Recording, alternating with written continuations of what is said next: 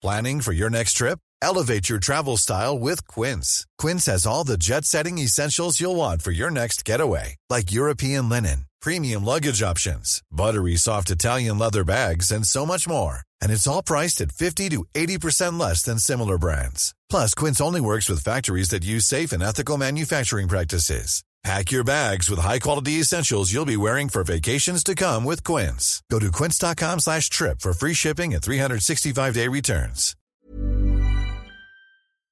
Bonjour, voici les actualités info bref de ce vendredi 3 mars.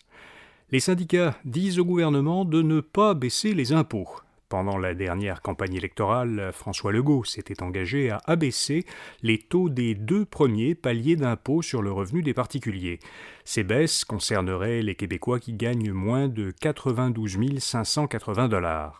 Mais à l'approche du dépôt du budget prévu le 21 mars, les centrales syndicales soutiennent que le gouvernement ferait fausse route s'il baissait les impôts et se privait ainsi d'environ 2 milliards de dollars par an de revenus.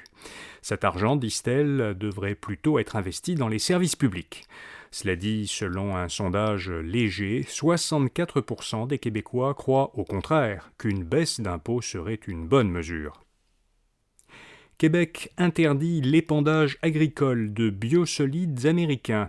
Le gouvernement interdit aux agriculteurs de fertiliser leur sol avec des résidus organiques importés des États-Unis, tant qu'aucun mécanisme n'aura été mis en place pour contrôler les polyfluoroalkylés, qu'on désigne sous le signe euh, PFAS et qu'on surnomme polluants éternels.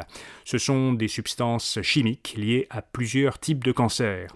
Aucune réglementation québécoise n'encadre pour l'instant ces substances PFAS qu'on retrouve dans les boues d'épuration utilisées pour fertiliser les cultures. Le ministère de l'Environnement a été chargé de déterminer un seuil acceptable qui ne devrait pas être dépassé. Québec dit vouloir s'assurer que les matières résiduelles fertilisantes qui proviennent de l'extérieur du Canada présentent des niveaux sécuritaires de PFAS.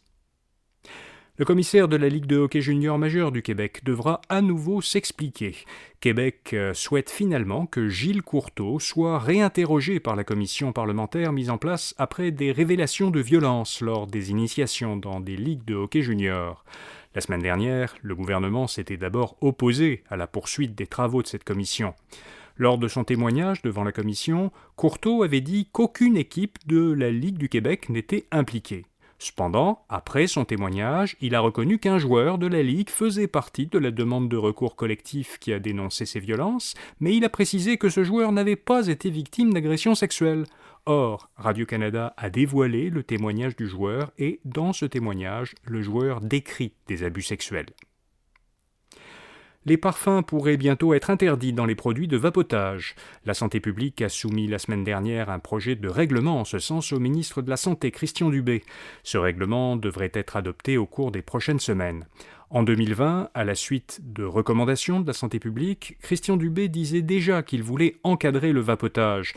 Dubé comptait alors étudier deux recommandations rapidement interdire la vente de produits de vapotage comportant une saveur ou un arôme autre que ceux du tabac et limiter à 20 mg par millilitre la concentration maximale en nicotine.